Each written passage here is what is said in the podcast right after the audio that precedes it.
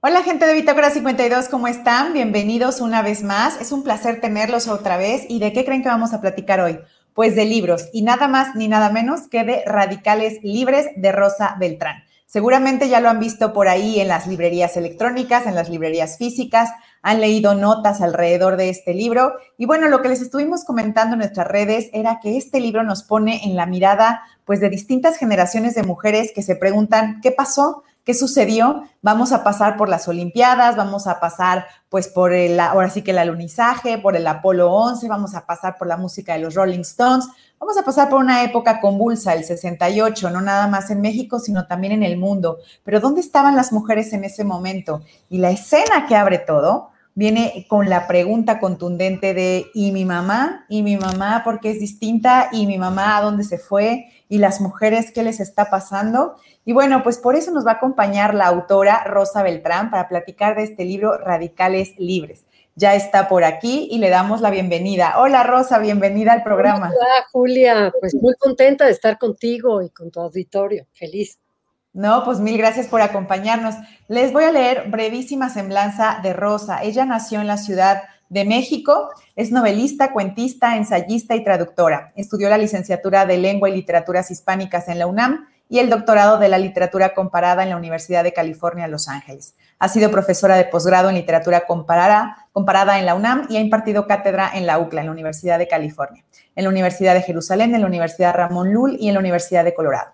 Ha ejercido el periodismo y fue subdirectora del suplemento literario La Jornada Semanal, así como directora de literatura de la Coordinación de Difusión Cultural de la UNAM.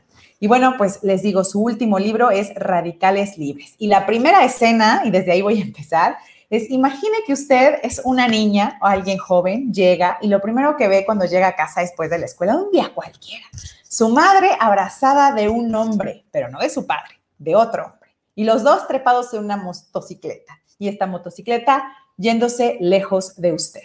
Pues ahí empieza la novela con esta escena contundente y empezamos a preguntarnos qué pasa, qué, va a suceder, la mamá vuelve, no vuelve, por qué cambió, ¿no? Y de hecho a lo largo de la novela vamos viendo las preguntas de quien va viendo ahora sí que la vida desdoblarse y hacerse preguntas sobre los demás y sobre ella misma. Rosa, ¿por qué, ¿por qué esta escena? ¿Por qué empezar con una mujer que de pronto ve a su hija, ¿no? Y, y de todas maneras decide continuar con el plan abrazada de este hombre e irse en motocicleta.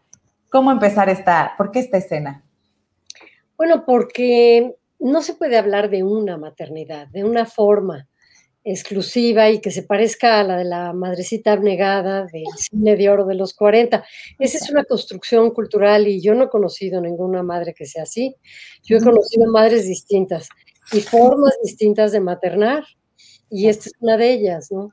Eh, porque se trata también de una mujer que pertenece a la generación de los 60, que es la generación que tuvo acceso a los anticonceptivos orales por primera vez, a la píldora, que así se llamaba, y, entonces decidió eh, pues tomar en sus manos la decisión de qué hacer con su cuerpo. Eh, parece un caso único, este con el que abre la novela, y esta hija que se va a dedicar como una suerte de Sherlock Holmes a averiguar qué pasó, qué llevó a su madre a esto, ¿Y, qué nos lleva a todos a los cambios radicales que tenemos en nuestra vida, que parece que de pronto surgen de la nada, pero siempre tienen una explicación? Y también qué va a hacer con su vida ella, cómo va a sobrevivir a este destino. Bueno, parecería, eh, como te digo, que es un caso único. Sin embargo, obedece a muchas eh, estampas, imágenes, conversaciones de mujeres que pertenecen a esa primera generación de feministas. El feminismo viene de mucho tiempo atrás, por supuesto, con las sufragistas del siglo XIX, pero a partir de ese momento que, me, parece de los fundamentales en la historia del cuerpo de las mujeres, estas pueden tener un destino que no, sea exclusivamente el de ser madres, y madres de 8, de 10, de 11, que las conocemos en nuestras abuelas, en nuestras tías, ¿no? Eh, así que la novela recorre tres distintas generaciones de mujeres a lo largo de seis décadas, 60 años, donde los acontecimientos históricos más importantes están narrados, pero desde la vivencia de ellas, porque Fíjate que normalmente nos hablan de la historia como si fuera una entidad abstracta que ocurre allá y que luego nos encontramos en los libros de historia y que no nos afecta. En realidad la historia es lo que nos pasa a nosotros mientras estamos vivos, formamos parte de ella, somos seres de nuestro tiempo. Así que estas tres generaciones de distintas edades viven esos acontecimientos tan importantes en México y en el mundo en realidad, eh, cada una conforme a la generación a la que pertenece. Y a su manera, las tres deciden no seguir el patrón convencional. Por eso son radicales libres. Vivir una vida que se salga de este cajón en el que te dicen cómo tiene que ser la vida de las mujeres, o te decían, porque cada vez ocurre menos, cada vez tenemos más libertad de decidir cómo queremos vivir. Sí, así es. De hecho, allí por ahí está una de las preguntas en las primeras etapas del libro, en esta mirada de Sherlock Holmes, digamos, femenino, que empieza a preguntarse cuando ve a la juventud, cuando ve a sus primos, a sus primas, y empieza a preguntarse, pero ¿por qué ninguno es feliz? ¿no? Y parece una pregunta un poco, pues, ligera, pero no lo es, ¿no? Es esta pregunta de qué le pasa a la juventud. ¿A poco ser joven significa ser infeliz, no recibir satisfacción? De hecho, por ahí juegas con la canción de los Rolling Stones. Y ahí viene mi pregunta, ¿por qué mirar en un momento de la novela la juventud y preguntarse si ese es un buen momento para decidir, para pensar, para ver que algo falta? Y justo está por ahí rodeado el movimiento del 68, los estudiantes, y vienen estas pues estas preguntas de si estaban ellos involucrados o no, lo vemos a través de los primos y las primas, y por otro lado, pues están también las primas que van a ser las edecanes, ¿no? Y la mamá muy emocionada porque van a ser las edecanes de los Juegos Olímpicos. Ahí viene mi pregunta, la juventud, ¿por qué buscar a partir de la juventud esta, esta pregunta de la felicidad, de lo que toca hacer? Porque los jóvenes son siempre quienes eh, originan los cambios. Ser joven es estar insatisfecho, pensar que vas a cambiar el mundo, tener utopías, tener sueños. Yo sé que se ha escrito sobre el 68, pero no se ha escrito eh, desde el punto de vista de la fusión de las mentalidades masculinas y femeninas. Eh, se ha escrito de este como si solamente el aspecto político fuera el, el único que estuvo puesto ahí en juego y en realidad al mismo tiempo convivía el rock, convivían otras maneras de sentir que habíamos ingresado o que habían ingresado, porque esto a mí no me toca vivirlo, sí a la generación mayor que la mía, a la modernidad a través de no solo del rock, sino de la importación de ciertos productos y una mirada aspiracional a Estados Unidos. Pero mientras ocurría el rock, también había relaciones de pareja y relaciones domésticas que seguían absolutamente cristalizadas, que eran desiguales, donde operaba una suerte de machismo normalizado, ¿no?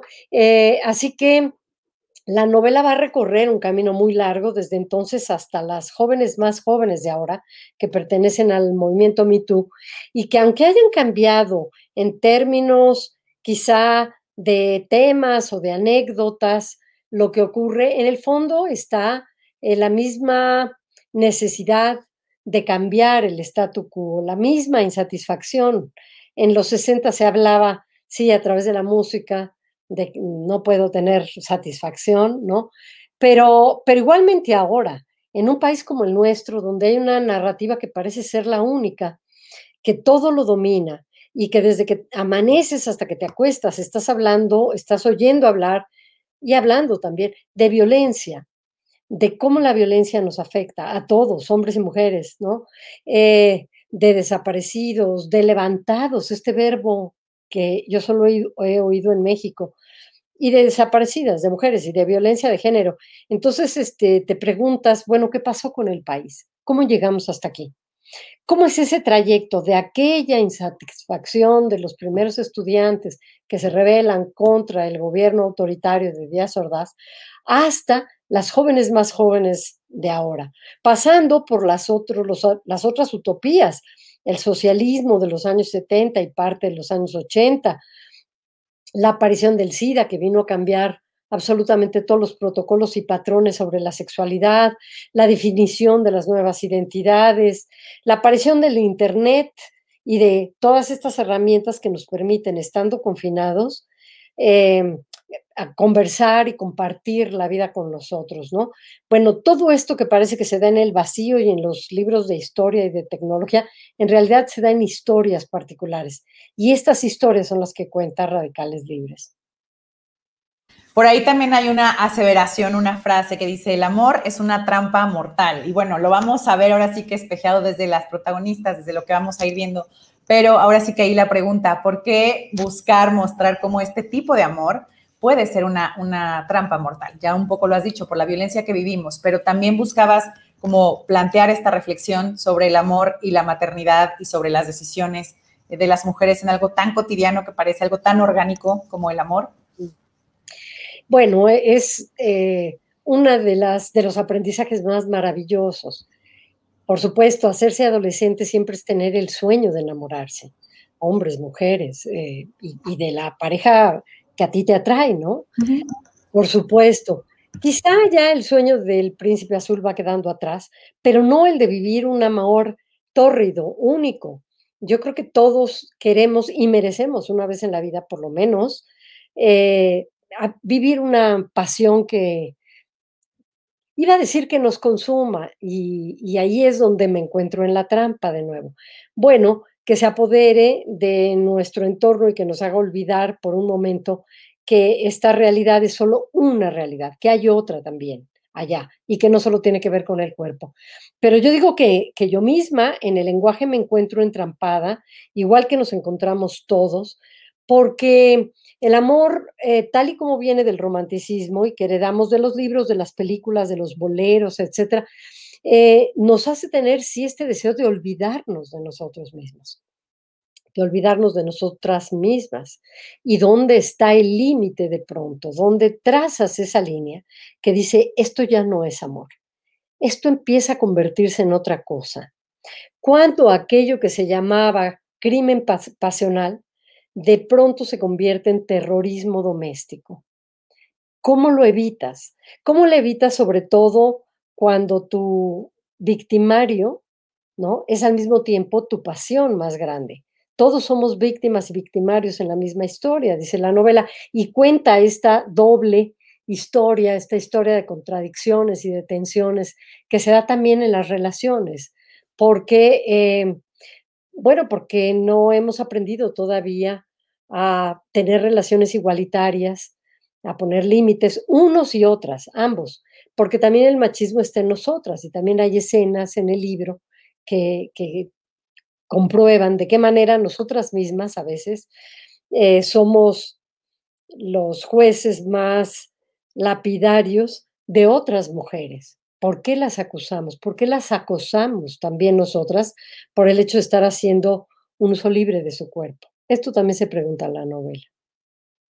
De hecho, por ahí hay una escena igual muy al principio, insisto, no vamos a dar spoilers, pero hay una escena ahí donde esta niña que después que vio que su mamá se fue con el amante en la moto, también se pregunta, ¿por qué no hay un castigo para mi mamá? ¿No? Porque a dónde se fue esa mujer que ponía orden, que veía que si había algo desvencijado lo arreglaba, que nos decía que tocaba, no sé, la clase tal, luego vestirse de tal forma y de pronto se volvió una mujer libre, ¿no? Una mujer que empezó a hacer otras cosas. Y entonces está esta mirada de pregunta, ¿por qué no hay un castigo para una mujer que de pronto decide cambiar?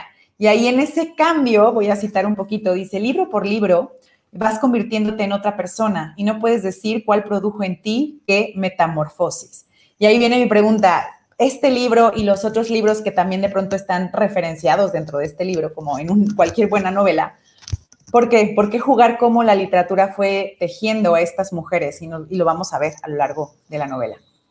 Bueno, en primer lugar, ella no se pregunta, la hija, eh, por qué no recibe un castigo la madre, sino que decide de una manera particular, peculiar, eh, hacer una suerte de travestismo donde ella se va a convertir en la madre, un Dr. Jekyll y Mr. Hyde, porque a través de esta impostura, mientras ella sea la madre, la madre no se habrá ido. Eso es lo que ella imagina, sospecha.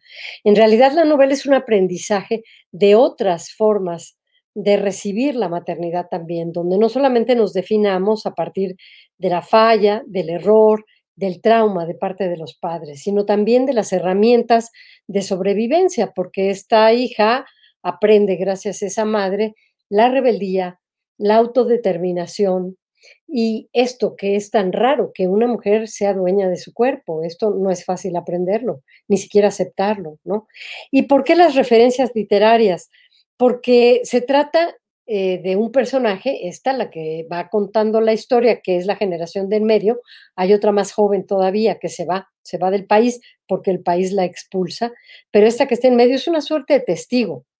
Eh, entiende que el hecho de haberse quedado, pregunta que también nos hacemos los que seguimos en este país, ¿por qué nos quedamos? ¿Por qué en este país tan violento donde los jóvenes están yendo por primera vez con papeles. Eh, las migraciones de los así llamados indocumentados datan de mucho tiempo atrás, pero no se había visto en la historia que tantos jóvenes se quisieran ir, aún pudiéndose quedar. Y eso es una pregunta que nos tenemos que hacer. ¿Por qué? ¿No? Bueno, pues esta pregunta se la hace también quien narra la novela y, y decide que nos pueden haber quitado muchas cosas, la paz entre ellas, con esta violencia que vivimos, la seguridad, la posibilidad de hacer planes, pero no la memoria, no la posibilidad de consignar lo que estamos viviendo, de ser testigo de nuestro tiempo.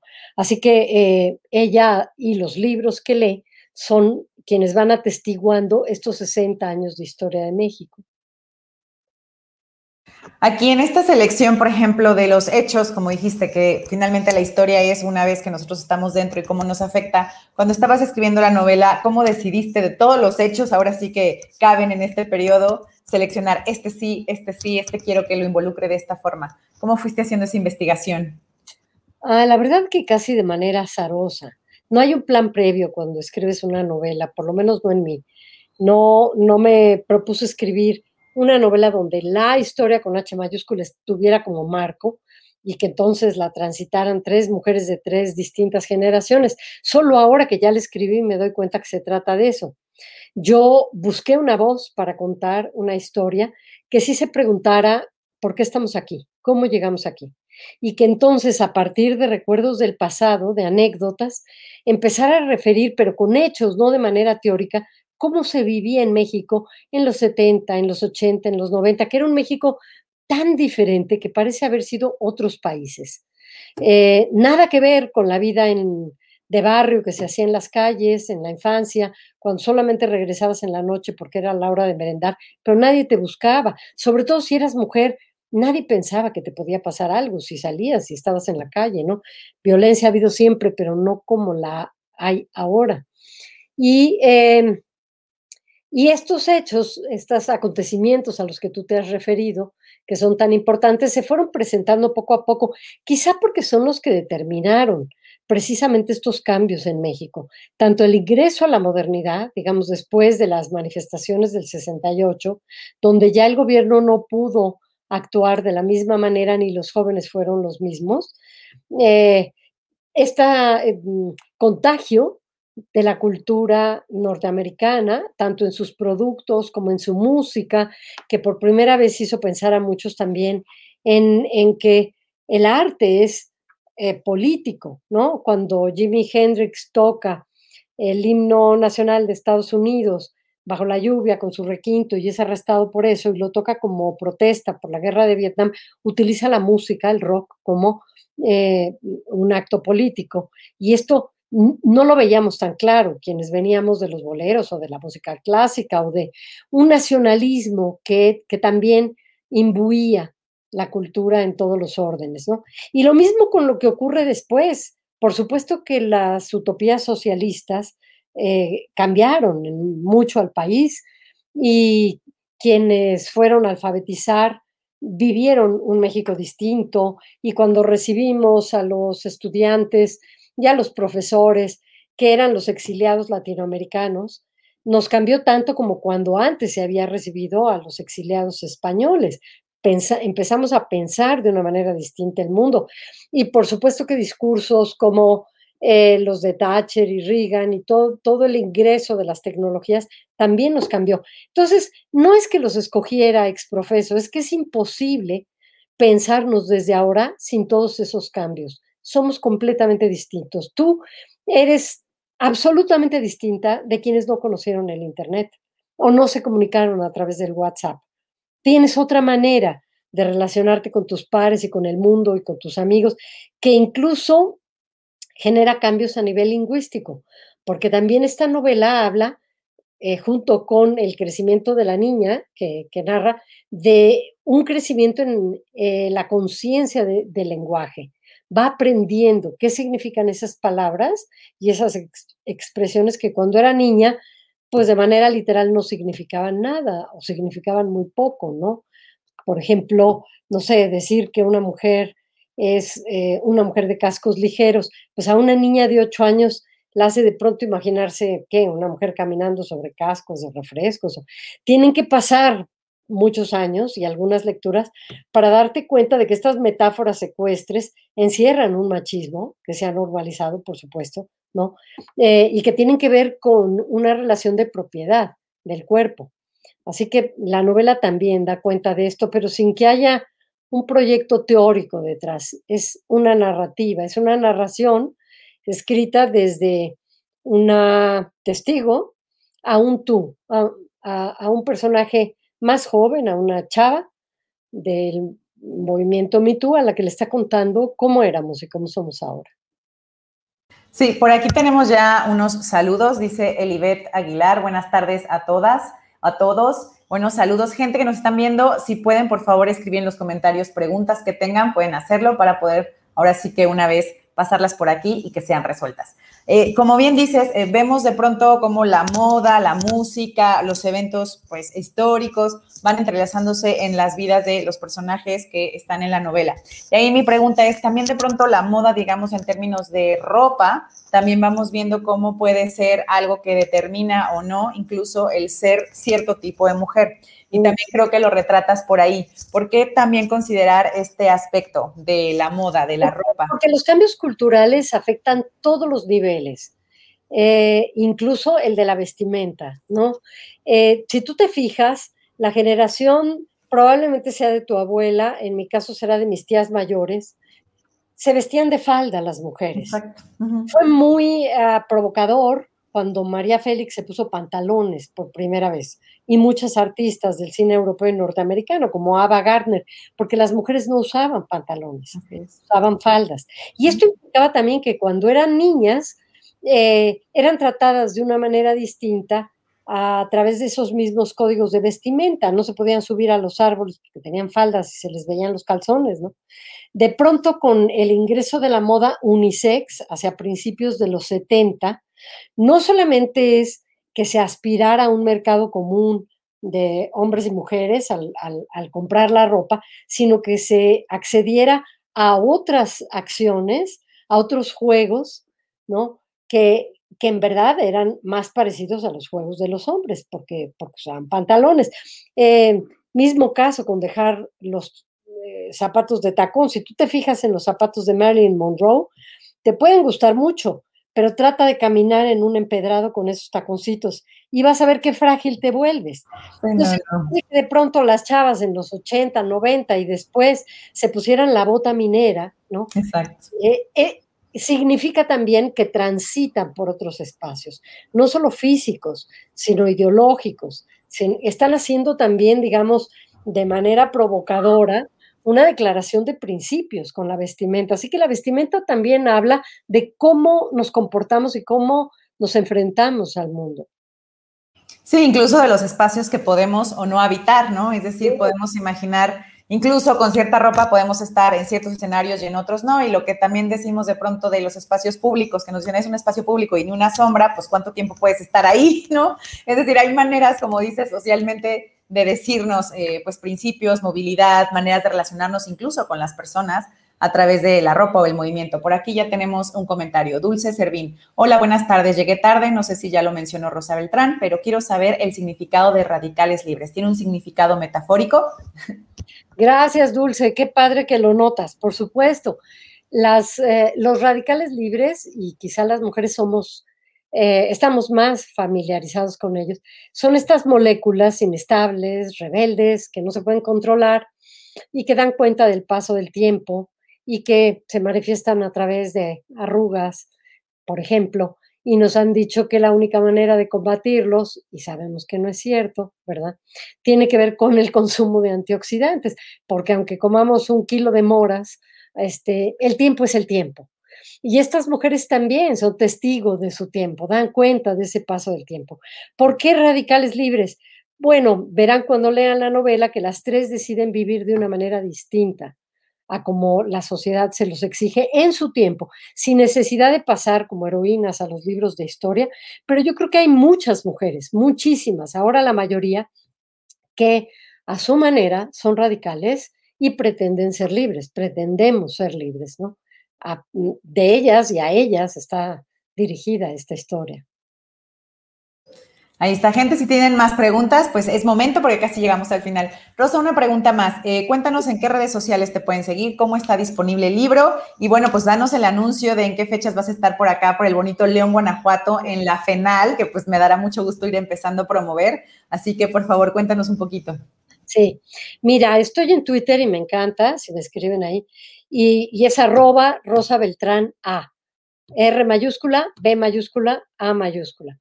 Estoy en Facebook, aunque estoy un poco menos, igual en, Instagram y es mi nombre. Eh, y en Instagram es eh, Rosa Beltrán 2020, porque empecé a usarlo con la pandemia. Como se puede ver, igual que todos, de pronto tuve necesidad de comunicarme de otras maneras. mucho Exacto, como dices, tuviste que, emigrar, tuviste que emigrar a este mundo tecnológico. Exacto, no migré del país, pero migré. Migraste tecnológicamente. Exacto. Había que relacionarse de otras formas porque ya era imposible no hacerlo. Sí, sí. Ah, claro, pues quería sentirme más cercana a los demás, a los que todavía no puedo abrazar. Los mexicanos nos saludamos abrazándonos. Llevamos un año y medio de no hacerlo y de no escuchar conversaciones de extraños y no estar con los demás. Y entonces algunos escritores, escritoras decidimos dar el salto y vamos a ir a la FENAL, que va a ser nuestra primera feria de libro presencial allá en tu tierra, en León, Guanajuato, y estamos muy contentos de poder compartir con el público lector en nuestras experiencias. Yo voy a estar en un auditorio con Juan Villoro y vamos a estar hablando de cómo escribimos, de cómo empezamos a escribir, de qué libros nos marcaron, de qué estamos escribiendo ahora. Eh, y va a ser el próximo fin de semana y el lunes. Ahí es dónde y cuándo. Pues ahí está. Ahora sí que gente, si están por estas zonas y como bien dice Rosa, pues ya están moviéndose un poquito más, pues esta podría ser una oportunidad Recuerden siempre usar el tapabocas. Si ya está vacunado, de todas maneras use tapabocas. Claro. Y, bueno, pues ahí lo esperaríamos. Y de todas maneras, estén al pendiente de toda la programación de la FENAL. Pueden ir a sus sitios web. Y bueno, con Rosa Beltrán, pues ya vieron, está disponible en las redes sociales, Facebook, Twitter, Instagram. Y bueno, pues ojalá la sigan y lean. Muy recomendable leer esta novela Radicales Libres. Está disponible en formato electrónico y en formato impreso. Ahora sí que si lo quiere en la puerta de su hogar, pues simplemente vaya a su librería electrónica favorita y descárguelo. Y si lo quiere también por paquetería, seguramente llega. Y si quiere a una librería, pues vaya a una librería y, y consúmalo ahora sí que en formato físico. Rosa, ha sido un honor tenerte en Bitácora 52. Me dará mucho gusto verte por acá en la bonita tierra de León, Guanajuato. Y bueno, pues un placer haberte ah, tenido. en para mí este es todo el placer y para quienes nos están oyendo del otro lado de la pantalla, en dos dimensiones, pronto nos vamos a ver en tres, y será padrísimo compartir la lectura pues de esta manera en la que fuimos chavos, distintas generaciones en la que lo son quienes ahora son más jóvenes. Gracias. No, gracias a ti. Pues gracias, gente Bitácora 52, por habernos visto y hasta la próxima. Bye.